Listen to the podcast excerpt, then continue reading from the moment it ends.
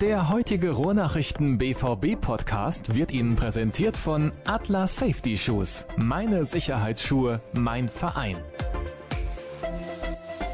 Ihr habt's gehört, liebe Hörer des RNBVB Podcasts. Wir haben jetzt einen Sponsor. Erstmal herzlichen Dank dafür. Das ist nicht selbstverständlich, dass sich jemand bei uns meldet und sagt, wir möchten ein bisschen was investieren in eure kleine und gemütliche BVB-Sendung und ich hoffe, es nervt euch nicht allzu sehr. Ist ja nur eine kurze Ansage und das sollte eigentlich gar kein Problem sein, trägt aber hoffentlich dazu bei, dass wir noch ein bisschen auf Sendung gehen können und über Borussia Dortmund sprechen und all das, was mit dem BVB zu tun hat. Und ihr wisst, ich habe wie immer einen Kollegen der Ruhrnachrichten zu Gast, ja ganz logisch, und das ist diesmal der aus dem Urlaub zurückgekehrte Matthias Dersch. Hallo Matthias. Ja, hallo. Kurzer Themenüberblick. Wir sprechen natürlich über die Spiele gegen Sporting und Hamburg. Wir sprechen kurz über die Länderspielpause, darüber, dass Neven Subotic wieder zurück ist im Mannschaftstraining. Dann gab es ja die Geschichte mit Pierre-Emerick Aubameyang und seiner Suspendierung für das Spiel in der Champions League. Wir sprechen über eine Abstimmung was die mögliche Vertragsverlängerung von Thomas Tuchel angeht und darüber, dass Legia Warschau keine Tickets nimmt für das Auswärtsspiel beim BVB in der Champions League. Ja, Matthias, erstmal, äh, hast du den Urlaub genießen können? Ja, teils, teils. Ist jetzt etwas anders gekommen als geplant, weil äh, leider meine Frau krank geworden ist in der Woche und dann war das, äh, ja, äh, musste der, der, der Urlaub an der See leider abgebrochen werden. Aber ist oh. jetzt wieder alles gut und allen geht's gut und alle sind gesund und das ist die Hauptsache. Der hat das nächste Mal dann Mallorca oder Ibiza. Ja, ja, ja, weiß ich nicht. Da ist der Weg zurück natürlich auch weiter. Ne? Ja, das stimmt. Ja. Oder vielleicht dann mit einem Privatjet von Donald Trump. Nee, okay, lassen wir das. Da wollen wir nicht weiter drauf eingehen. Ist egal. Wir sprechen hier über Fußball in der heutigen Sendung, wie wir das immer tun. Und wir legen los mit dem Spiel gegen Sporting. Im Vorfeld konnte man bei Twitter dann lesen, interne Gründe haben dafür gesorgt, dass Pierre-Emerick Aubameyang nicht gespielt hat. Als du das gelesen hast, was hast du dir da gedacht? Ja, ich, also ich war ein bisschen verwundert über die Formulierung interne Gründe. Ich dachte mir, mein Gott, das kommt doch sowieso raus, was er gemacht hat. Was ist das jetzt für ein Vergehen, dass man da ähm, das so verklausuliert beschreibt? Mir war schon klar, dass es jetzt etwas Größeres sein musste, aber ich habe jetzt auch nicht damit gerechnet, dass das jetzt der Riesenskandal ist. Das äh, hätte ich bei hätte mich bei Pierre-Emerick Aubameyang schon sehr gewundert, wenn der sich jetzt irgendwas total krasses, sage ich mal, geleistet hätte. Insofern war ich in erster Linie neugierig und ehrlich gesagt, vielleicht wollte der Verein genau das. War natürlich so ein paar Schlagzeilen. Es haben sich natürlich alle dann auf Tuchel und Watzke und Zorg vor dem Spiel gestürzt und ähm, ja, das äh, da lag schon so eine gewisse Spannung in der Luft, ohne dass es jetzt super brisant war. Ich glaube, letztlich ist ähm, genau das eingetreten, was sich Tuchel von der Maßnahme erhofft hat. Ober hat danach gegen Hamburg ein paar Tore geschossen. Äh, das Spiel gegen Sporting wurde trotzdem gewonnen. Sogar Ramos hat dann, äh, natürlich Ramos, muss man sagen, oder ausgerechnet Ramos, ja, ja, sonst gar nicht gespielt hätte, hat das Tor geschossen. Also alles gut gegangen, würde ich sagen. Dazu passt aber eine Hörerfrage, die ich direkt einbauen möchte. Und zwar schreibt Stefan Wenders, ich habe seit Klopps letzter Saison den Eindruck, dass die BVB-Informationspolitik immer restriktiver wird. Wird der Eindruck geteilt? Bringt das nicht zuweilen mehr Unruhe ins Umfeld als nötig, weil viele Fragen offen bleiben? Ja, ich würde dem Hörer ähm, vielleicht mal mein Interview mit äh, Hans-Joachim Watzke empfehlen von vor ein paar Wochen, um mal ein bisschen, äh, ich glaube, die Eigenwerbung ist erlaubt. Da ähm, habe ich nämlich genau das zum Thema gemacht, dass man vielleicht dem ein oder anderen Missverständnis, ja, ich weiß nicht, ob Missverständnis das richtige Wort ist, aber sagen wir mal, den, die ein oder andere Spekulation, äh, die in den vergangenen Monaten entstanden ist, weil ähm, der Verein eben eher zu wenig als zu viel gesagt hat, ähm, ob man sowas nicht äh, aus Clubsicht leicht unterbinden könnte, indem man einfach häufiger mal sagt, was, was denn jetzt eigentlich Sache ist und äh, da hat er mir durchaus zugestimmt und sagt, das wäre eine Abwägungssache einmal zwischen den Persönlichkeitsrechten des Spielers, die man wahren möchte, und auf der anderen Seite eben natürlich dem Bedürfnis der Fans, da möglichst viel zu erfahren. Also man hat das sehr häufig bei beim Thema Verletzungen, dass man vom Verein da keine klare Aussage bekommt, immer mit Verweis dann natürlich auf die die Schweigepflicht der Ärzte und die ähm, ja, Persönlichkeitsrechte des Spielers ich glaube, man hätte das in dem einen oder anderen Fall sicherlich anders handhaben können. Und ich glaube, bei dem Vergehen, was sich äh, Pierre-Emerick Aubameyang letztlich geleistet hat, hätte man das durchaus auch äh, sofort kommunizieren können, zumal, wie gesagt, das war ja klar, dass das rauskommt. war aber vielleicht gar nicht so schlecht. Du hast das eben schon so ein bisschen angedeutet, dass der Verein das eventuell sogar wollte. Denn, wenn wir ganz ehrlich sind, fand ich schon, dass die sportliche Leistung, auch wenn man Sporting geschlagen hat, sich in dem Spiel relativ in Grenzen gehalten hat. Ja, das stimmt. Also das ähm, hat so ein bisschen davon abgelenkt. Wobei man sagen muss, letztlich ging es in dem Spiel in erster Linie darum, diesen äh, den Einzug ins Achtelfinale fix zu machen, damit man sich in den letzten Wochen bis zum bis zur Pause dann auf die Liga konzentrieren kann. Aber grundsätzlich klar hat man ähm, dadurch sicherlich das Augenmerk auf Aubameyang gelegt, der gar nicht gespielt hat, ein bisschen weg vom Geschehen auf dem Rasen, ähm, weil ich glaube, dass der Sieg ja gegen ein vielleicht etwas besseres Sporting an dem Abend ähm, sicherlich nicht selbstverständlich war. Also ähm, ich glaube, wenn Sporting etwas klarer nach vorne gewesen wäre, wäre das Spiel anders ausgegangen, wobei man nicht unterschlagen darf, denke ich, dass, ähm, dass auch Dortmund in dem Spiel zumindest in der ersten Hälfte mehrere gute Chancen auf ein zweites Tor gehabt hat. Aber ähm, vor allem nach der Pause war es schon, schon sehr dünn, was da kam vom BVB. Da war ganz klar Sporting die bessere Mannschaft. Und ähm, ja, ich denke mal zumindest ein Ausgleich. Der Ausgleich wäre durchaus nicht unverdient gewesen in dem Spiel. De facto bedeutet das aber, Borussia Dortmund hat tatsächlich sogar sehr gute Chancen, als Erster durch die Gruppenphase zu gehen, denn Real Madrid hat tatsächlich das muss man sich mal auf der Zunge zergehen lassen. Bei Legia Warschau nur 3 zu 3 unentschieden gespielt, eine 2-0-Führung aus der Hand gegeben, lag dann 3 zu 2 zurück in einem Stadion, wo keine Fans waren. Also unfassbar mit einer 4-2-4-Taktik quasi ins Spiel gegangen. Bale und Ronaldo auf den offensiven Außen. Also ihr könnt euch vorstellen, wenn ihr das Spiel nicht gesehen habt, defensiv wurde da nicht sonderlich viel gearbeitet, was das angeht. Ja, also ist schon sehr, sehr erstaunlich. Da hätte natürlich auch niemand mit gerechnet, dass man so gut in die Gruppenphase kommt, beziehungsweise durch die Gruppenphase durchgeht. Oh, eventueller Heimsieg gegen Legia und dann vielleicht noch ein Unentschieden in Madrid könnte reichen zu Platz 1. Wenn man das mal miteinander vergleicht, Bundesliga und Champions League, hat man den Eindruck, das sind zwei unterschiedliche Gesichter bei Borussia Dortmund. Ja, den Eindruck kann man durchaus gewinnen. Ich glaube, dem BVB kommt international entgegen, dass die Gegnervorbereitung bislang von den gegnerischen Teams, äh, also die Vorbereitung auf den BVB, nicht ganz so ernsthaft betrieben wurden, wie das in der Bundesliga in der Regel der Fall ist. Man hat das gegen Sporting vor allem im Hinspiel gesehen. Ähm, bei Legia fehlte einfach die Qualität und das Spiel war ja auch in einer Phase, wo es dann auch in der Bundesliga richtig gut lief.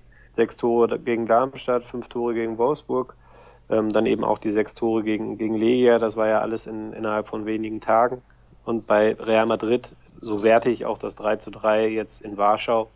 Die nehmen die Vorrunde ja immer nur so halb ernst. Also die wissen, wir kommen da durch, da kann uns nichts passieren. Für die geht der Wettbewerb, glaube ich, erst so richtig dann in der K.O.-Phase los. Das Von daher, glaube ich, muss man das, muss man das, äh, das Abschneiden in der Gruppe dann auch ein bisschen in Relation setzen. Zumindest jetzt, sage ich mal, die, die Chance, vor Real Madrid einzulaufen in der Gruppe.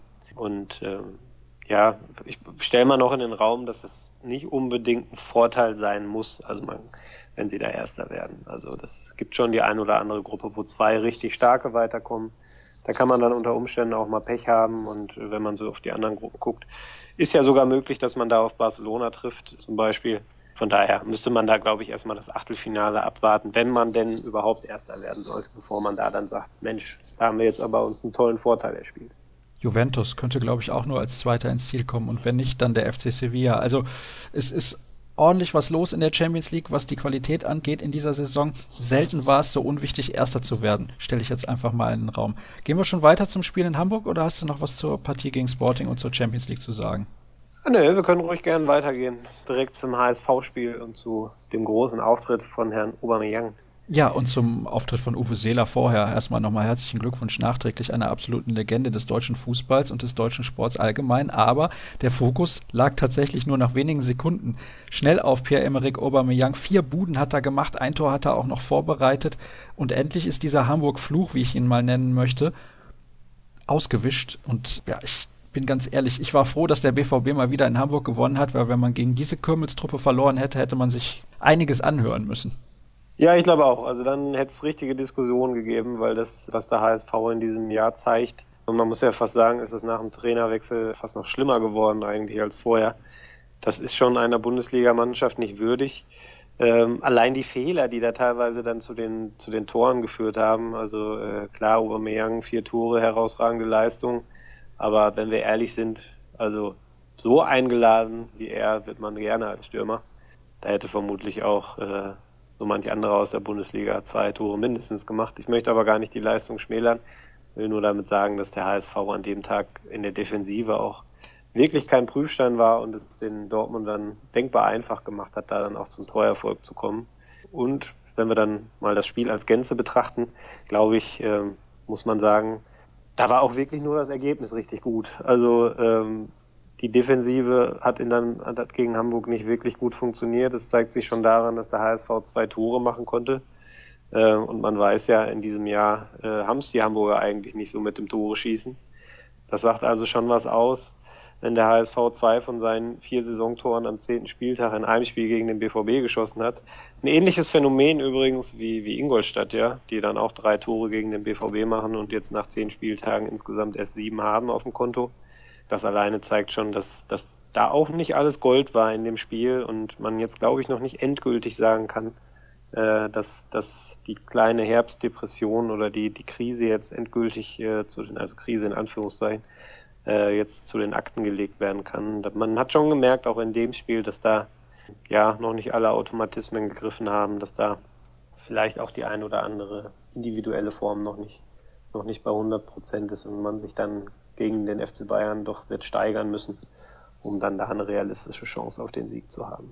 Wobei die Münchner natürlich selber auch nicht so stark agieren wie in den letzten Jahren. Aber wir wollen nicht über Bayern München sprechen, sondern bei dem Spiel gegen Hamburg bleiben und nochmal auf diese Thematik zurückkommen, die du gerade angesprochen hast mit den Automatismen, mit der Defensive. Du hast gerade auch relativ aktuell so einen Vergleich aufgestellt, was die Zahlen angeht, nach eben zehn Spielen in der Vorsaison und in dieser Saison.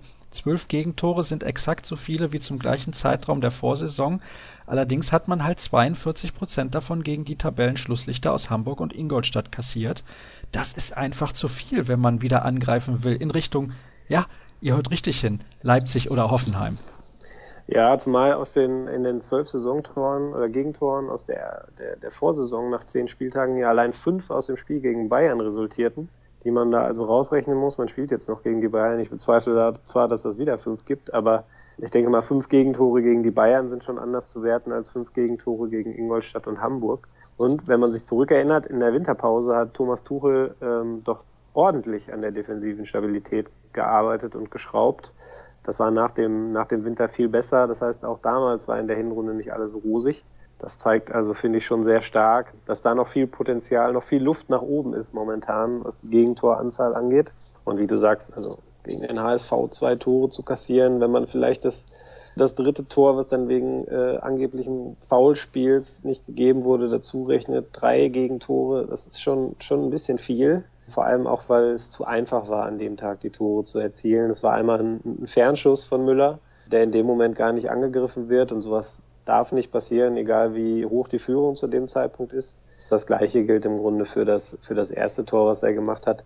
Da stimmt einfach die Ordnung in dem Moment nicht. Da reichen ein paar Kopfbälle aus und dann ist er quasi weg. Ich glaube, Guerrero war es in dem Moment dann auch, der das Abseits aufgehoben hat. Ähm, da hat man einfach gesehen, dass da wieder vieles noch im Argen lag. Allerdings muss man sagen, war auch die Abwehrkette da wieder unbesetzt. Es war eine Dreierkette mit, äh, mit, mit zwei Außen im Mittelfeld, die dann situativ dann zur Fünferkette nach hinten gekommen sind.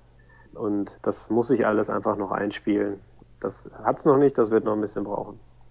Die Länderspielpause kann Thomas Tuchel natürlich nicht wirklich dazu nutzen, denn einige Akteure sind wieder unterwegs in aller Herren Länder. Beispielsweise Julian Weigel und Mario Götze, die spielen mit der deutschen Nationalmannschaft morgen Abend in San Marino und dann nächste Woche noch in Italien. Ich weiß gar nicht, wo das Spiel ausgetragen wird gegen Italien, aber weit weg von San Marino wird es nicht sein, allein aus logistischen Gründen. Kannst du mir gerade auf die Sprünge helfen, wo das zweite Spiel stattfindet? Ich habe jetzt gerade Mailand im Kopf, aber ich. Florenz meine kann Hand sein? Nee, ich würde meine Hand dafür nicht ins Feuer legen. Ja, gut, okay. Ist auch nicht so wichtig. Wir sind ja auch nicht der DFB-Podcast, sondern der RNBVB-Podcast. Ja, also dieses Spiel in Hamburg, ich hatte es ja damals auch schon getwittert, mit ein bisschen Spaß und, und Flachs, dass jemand dem HSV irgendwie auch noch mitteilen könnte, dass Dortmund gar nicht den besten Tag hatte. Trotzdem haben die da 5 zu 2 gewonnen, spricht extrem gegen den HSV und nicht unbedingt auch für Borussia Dortmund, beziehungsweise in einem gewissen Maße ja schon, dass man zumindest in der Lage war, da die drei Punkte zu holen in der Tabelle hat das ja nur in gewissem Maße geholfen, aber es war der erste Sieg in der Bundesliga seit einigen Wochen und deswegen auch besonders wichtig für das Selbstvertrauen. Ich möchte da jetzt nochmal eingehen auf das Verhältnis zwischen Thomas Tuchel und Pierre-Emerick Aubameyang, denn ein Hörer hatte da auch nochmal gefragt, ist das Verhältnis zwischen den beiden wohl nachhaltig gestört und gab es in der Vergangenheit bereits Anzeichen für Spannung? Ich glaube ehrlich gesagt nicht. Das hat man ja dann auch gesehen nach dem Tor von Aubameyang in Hamburg, nach dem ersten, glaube ich. Ja, nee, also da muss man sich als BVB-Fan nun wirklich keine Sorgen machen. Man hat ja auch gesehen, bei dem Sporting-Spiel saß Uber auf der Tribüne in einem sehr stylischen, coolen Outfit, äh, wo ich mir dachte, Mensch, das äh, würdest du auch gerne tragen, mal. Oh, tatsächlich? Wenn dir das stehen würde, du, ja, doch, den Hut fand ich nicht schlecht. War so ein bisschen Inspector Gadget-mäßig, mhm. ne, Held meiner Jugend. Nein, und er hat sich ja da auch schon über das Ramos-Tor gefreut. Ähm, das war ihm anzumerken. Er hatte jetzt nicht, er schiebt jetzt keine schlechte Laune vor sich her. Da ist er auch einfach nicht der Typ. Ich glaube, er weiß schon, dass er da Mist gebaut hat. Ähm, er hat sich in der Vergangenheit ja auch mal immer wieder Freiheiten genommen, beziehungsweise die dann aber auch genehmigt bekommen. Ich denke mal an seine, ja, ich glaube, eine Woche war er weg insgesamt, als er den, äh, als er Afrikas Fußballer des Jahres geworden war da ist er doch äh, arg verspätet ins Trainingslager nach Dubai nachgekommen, weil er eben noch äh, in seiner Heimat den Empfang hatte und die Gala hatte. Und da hat der Verein immer gesagt, ja klar, mach du mal. Das ist ein Spieler, der, der sich diese Freiheiten manchmal nimmt, wie gesagt, bislang immer genehmigt und der die auch so ein bisschen braucht und der es aber auch zurückzahlt, indem er dann auf dem Platz eben seine Leistung bringt. Da kann man ihm nun wirklich überhaupt nichts vorwerfen, was professionelles Verhalten angeht sobald der auf dem Trainingsplatz steht oder eben dann in Pflichtspielen auf dem Platz steht, ähm, ist das immer einwandfrei, was er zeigt. Und alles andere, ja, eine Reise zur Geburtstagsfeier nach Mailand. Ich finde das jetzt alles halb so wild. Es geht natürlich nicht, wenn man fragt, darf ich? Und man kriegt gesagt, nein, darfst du nicht und man fliegt dann trotzdem. Aber das ist ja so wirklich kein, kein Vergehen, finde ich, was jetzt extrem schwerwiegend ist. Das musste sanktioniert werden, auch als Zeichen intern aufgepasst, so geht es nicht. Wenn wir Regeln aufstellen, werden die beachtet. Von daher war es, glaube ich, die einzig logische Konsequenz, dass er das dann hat zu spüren bekommen, indem er ein Spiel aussetzen musste, ungeachtet dessen, dass man ihn sicherlich gegen Lissabon hätte gebrauchen können. Das war ein gutes Zeichen, dass der Trainer das gemacht hat. Aber dass da jetzt nachhaltig irgendwas gestört sein könnte, glaube ich nicht. Das hat man in Hamburg ja auch deutlich gesehen. Aubameyang ist direkt nach dem Tor zu, zu Tuchel hingelaufen äh, haben die beiden schon wieder gescherzt. Also das waren keine vier Frusttore, sondern ähm, ich glaube, er hat hinterher gesagt, er hätte sich äh, damit entschuldigen wollen. Das äh, Thema ist komplett abgehakt und kann auch äh, wirklich unaufgeregt zu den Akten gelegt werden. Da muss man jetzt keinen, erstens keinen Skandal draus formen und zweitens auch keine Nachwirkungen negativer Art befürchten.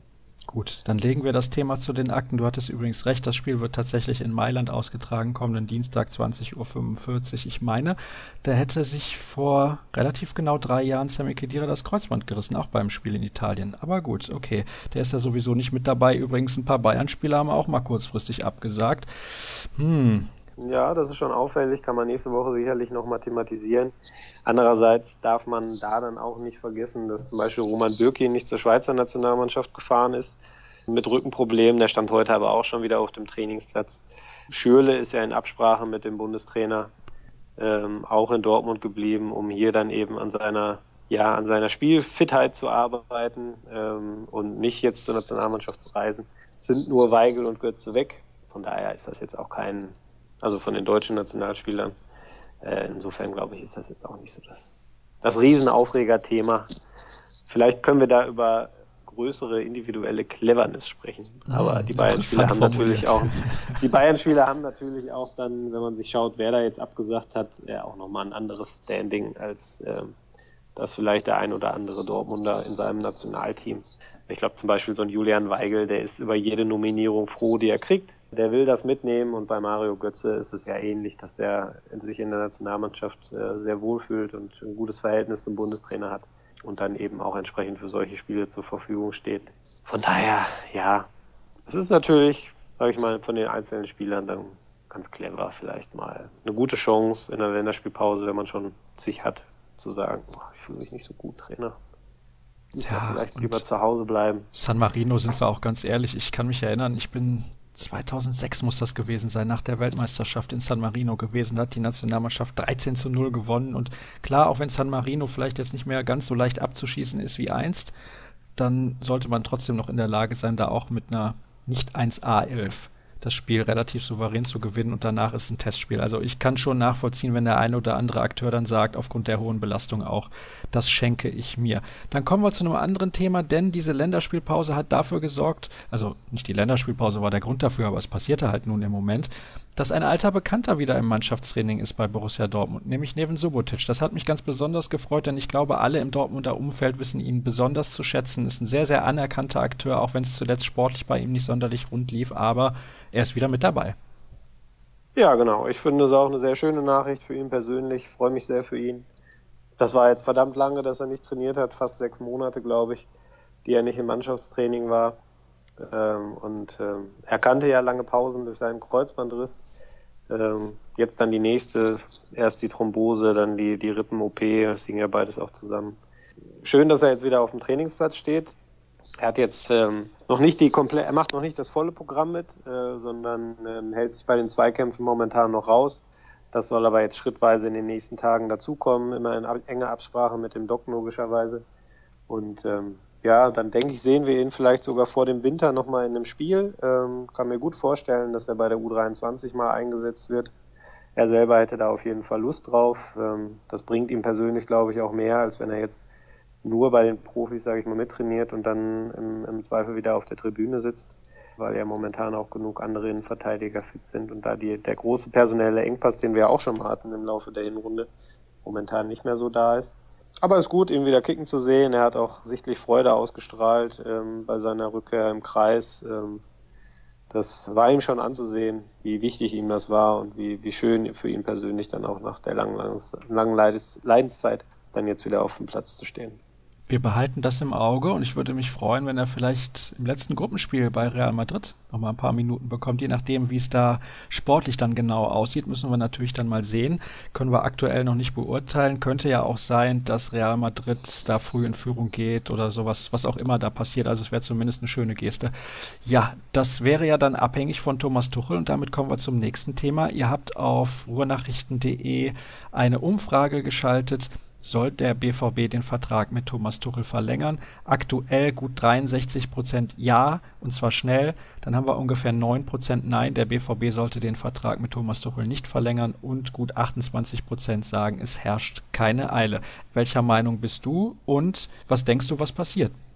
Hm, ich bin der Meinung, also sagen wir mal so, ich würde, ich würde da vermutlich C ankreuzen mit dem Wissen, dass das jetzt aber auch nicht das akute Thema der nächsten ein, zwei Wochen ist, sondern dass es, glaube ich, von beiden Seiten momentan noch so aussieht, dass man da noch ein bisschen abwartet, sich ein bisschen Zeit lässt, ähm, schaut einfach in welche Richtung es sich entwickelt. Ich glaube, vom BVB wäre man wahrscheinlich schon geneigt dazu, dass man da relativ früh Klarheit hat. Äh, Batzke hat es ja auch letztens noch gesagt, dass er im Kicker, dass er gerne vor Tuchels letztem Vertragsjahr, was ja dann die kommende Saison wäre, Klarheit hätte, wie es weitergeht. Ähm, und ich denke, das ist auch der Fahrplan. Insofern deshalb dann C. Ich gehe aber davon aus, dass, äh, also beziehungsweise ich persönlich würde sagen, es gibt keine Eile, aber äh, er sollte den Vertrag verlängern. Wir haben da ja schon mal drüber gesprochen, auch über das Thema.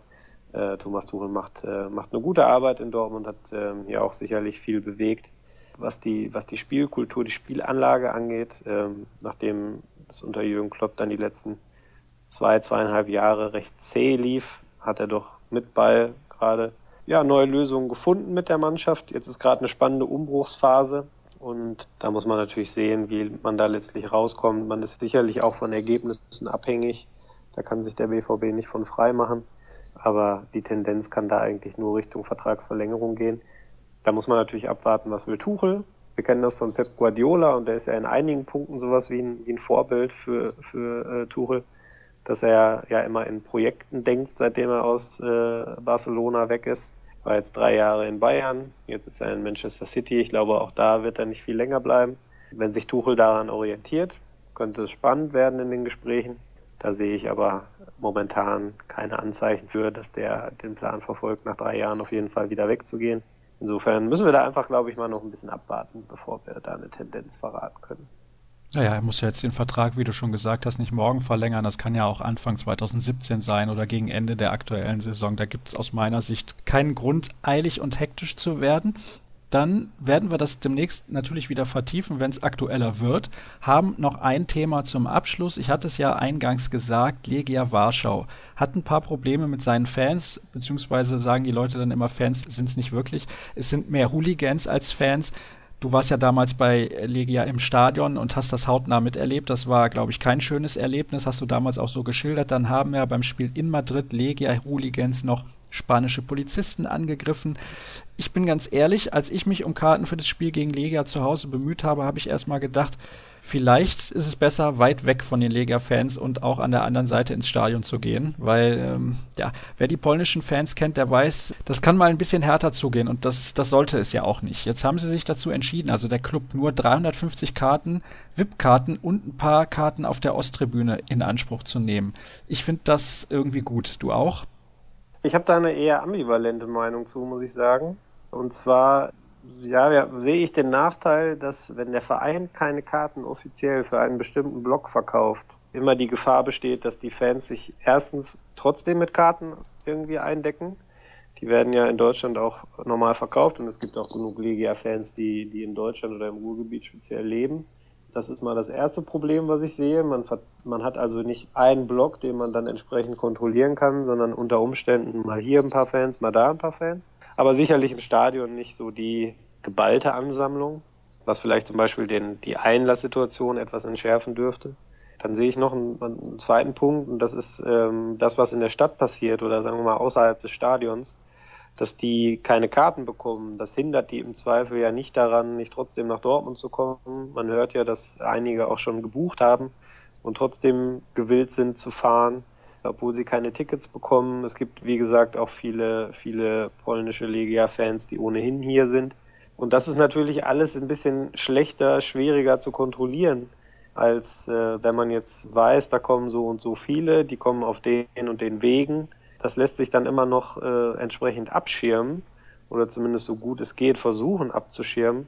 Wenn aber jeder macht, was er will und niemand weiß, wie viele es sind, ja, sehe ich da schon so die ein oder andere Schwierigkeit. Wenn ich so an, ähm, ja, an das Spiel in Warschau, wo es dann ja letztlich ruhig, also außerhalb des Stadions relativ ruhig geblieben ist, aber da gab es ja die Warnung, zieht keine BVB-Kleidung an.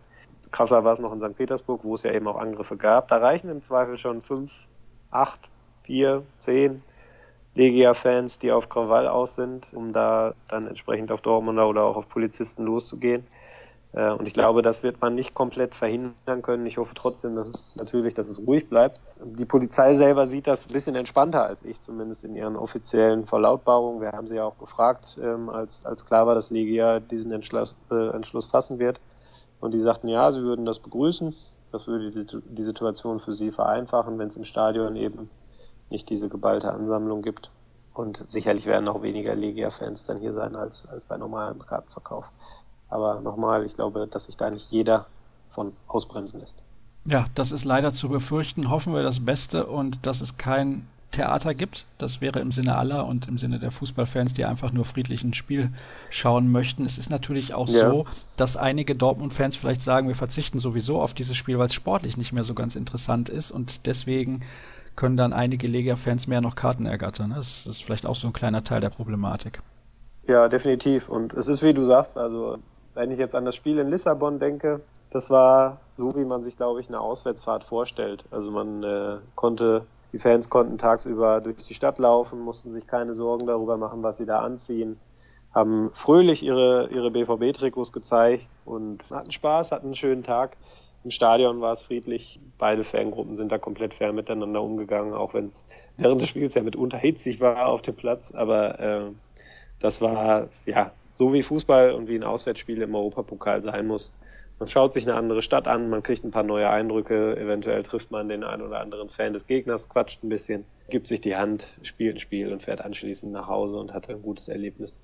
So kann man sich das nur wünschen und ähm, ja, ich hoffe, dass das bei dem Legia-Spiel dann genauso sein wird. Da kann man sich ja auch kaum ein besseres Land vorstellen als Portugal, um so eine Auswärtsreise zu genießen. Na gut, dann soll es das für heute gewesen sein. Ich möchte bereits für Warte, kommende... warte, ja. warte. Oh, ja, bitte. Ich möchte noch was. Wir haben ja jetzt ganz oft schon über Emre Moore gesprochen und Florian, mein Kollege aus der Sportredaktion hier bei den Ruhrnachrichten, ist ja auch ein Experte darin, Running Gags wirklich bis zum Erbrechen durchzutreiben. Und äh, ich finde, da sollten wir jetzt nicht unterschlagen, dass Emre Moore gegen HSV sein bislang bestes Spiel gemacht hat für den BVB. Ich fand das gut, weil das hat gezeigt, dass er da, glaube ich, wirklich dazu lernen möchte und dazu lernt. Ich denke da vor allem an das äh, Tor, was er dann Aubameyang direkt aufgelegt hat, wo er Giroud unter Druck setzt, den Ball, den Rückpass abfängt und dann eben querlegt, anstatt selber zu schießen, was in der Situation auch möglich gewesen wäre. Das war äh, ein, ein Schritt in die richtige Richtung und ähm, da bin ich jetzt mittlerweile zuversichtlich, dass da auch noch weitere Folgen werden. Ich fand die Reaktion der Mitspieler schön, vor allem Gonzalo Castro, der ja häufig auch schon mal mit ihm äh, aufgrund von Eigensinnigkeiten aneinander geraten ist. dann so auf den Rücken klatschte und ich bin ja kein guter Lippenleser, aber es muss sowas gewesen sein wie, siehst du Junge, klappt doch. Und das war in dem Moment auch mein Empfinden. Das wollte ich noch kurz unterbringen. Ja, sehr, sehr äh, gerne, Matthias. Sonst heißt, sonst heißt es hinterher, ich würde den zu kritisch sehen, was äh, wirklich totaler Quatsch ist. Aber da haben wir jetzt ja schon oft genug darüber gesprochen. Wenn es was zu kritisieren gibt, kritisieren wir und wenn was gut läuft, dann sagen wir das auch. Also wenn der Kollege Florian Gröger da jetzt noch explizit darauf hinweist auf Twitter, bedeutet das für dich wahrscheinlich mal eben wieder 500 neue Follower, ja, und zwar alles nur Emre Moore-Fans. Ne? So schnell kann das dann gehen. Aber ja, das kann, das kann natürlich passieren. So ist das. Also dann kommen die alle wieder zurück. ja, eben, so schnell geht das. Ja, und der Kollege Matthias Dersch ist natürlich zu finden unter matthias-aus-do. War denn eigentlich Matthias Dersch nicht mehr frei? Du, ich muss ehrlich gestehen, ich habe den Account irgendwann, ach, weiß ich nicht, 2011 oder so angelegt. Und ja, das war damals noch nicht so die Überlegung. Damals war Twitter auch noch relativ klein und ich habe irgendwie bei, weiß ich nicht, hatte nach einem Jahr vielleicht so 300 Follower. Und ich weiß, man kann das ja theoretisch jetzt noch ändern und vielleicht ist der Account sogar noch frei, aber weiß ich nicht, ist jetzt auch so eingespielt. Hm, ja, verstehe. Naja, gut. Ich finde okay. das jetzt nicht so tragisch. Vielleicht ändere ich das nochmal eines Tages, aber ich überlege mir das mal. Ja, ist auch nicht ist so natürlich dann auch schwer, sich von diesem Namen dann zu trennen, ne, wenn man einmal so lieb gewonnen hat. Also ich habe es ganz einfach ja gemacht. wenn man mich unter meinem vollen Namen sucht. Von daher. Also wer möchte, kann auch einfach Twitter und Matthias Dersch googeln. Dann landet er auch beim richtigen Account. Heißt natürlich nicht, dass er immer alles ernst nehmen müsst, was da getwittert wird. Mich findet er übrigens unter Sascha Start ganz klassisch und ganz normal. War auch früher mal anders, aber ich dachte, jetzt wo ich für die Ruhrnachrichten was mache, tue ich so, als wäre ich halbwegs seriös. Ne? Übrigens, nächste Woche können wir schon ein absolutes Highlight ankündigen. Dann sind wir wieder in Dortmund im Radiostudio und haben den Kollegen Thomas Hennecke vom Kicker eingeladen, ne? Ja, genau. Den habe ich äh, vorhin mal gesprochen und gefragt, ob er nicht Lust hat, vor dem Highlight-Spiel gegen Bayern München mal bei uns vorbeizuschauen. Und da hat er sofort zugesagt und da freue ich mich drauf. Das wird bestimmt eine schöne Sendung mit guten Themen, die wir da haben. Und ja, kann man sich schon mal im Kalender anstreichen. Nächsten Donnerstag neue Folge. Absolut. Und das soll es für diese Folge gewesen sein. Ich danke euch recht herzlich, dass ihr wieder mit reingehört habt. Ist ein bisschen länger geworden. Ich habe Matthias am Anfang gesagt, ja, machen wir so eine 20-Minuten-Sendung. Jetzt sind wir wieder, glaube ich, bei 35 Minuten locker. Aber okay, so ist das halt manchmal in dem Podcast. Also, alle Informationen rund um Borussia Dortmund nach wie vor unter ruhrnachrichten.de slash sports slash bvb ist es, glaube ich, und Twitter at rnbvb. Das soll es gewesen sein für diese Woche und wie gesagt, nächste Woche Donnerstag dann mit dem Kollegen Thomas Hennecke vom Kicker sind wir wieder da. Bis dann. Der heutige Rohrnachrichten BVB Podcast wurde Ihnen präsentiert von Atlas Safety Shoes. Meine Sicherheitsschuhe, mein Verein.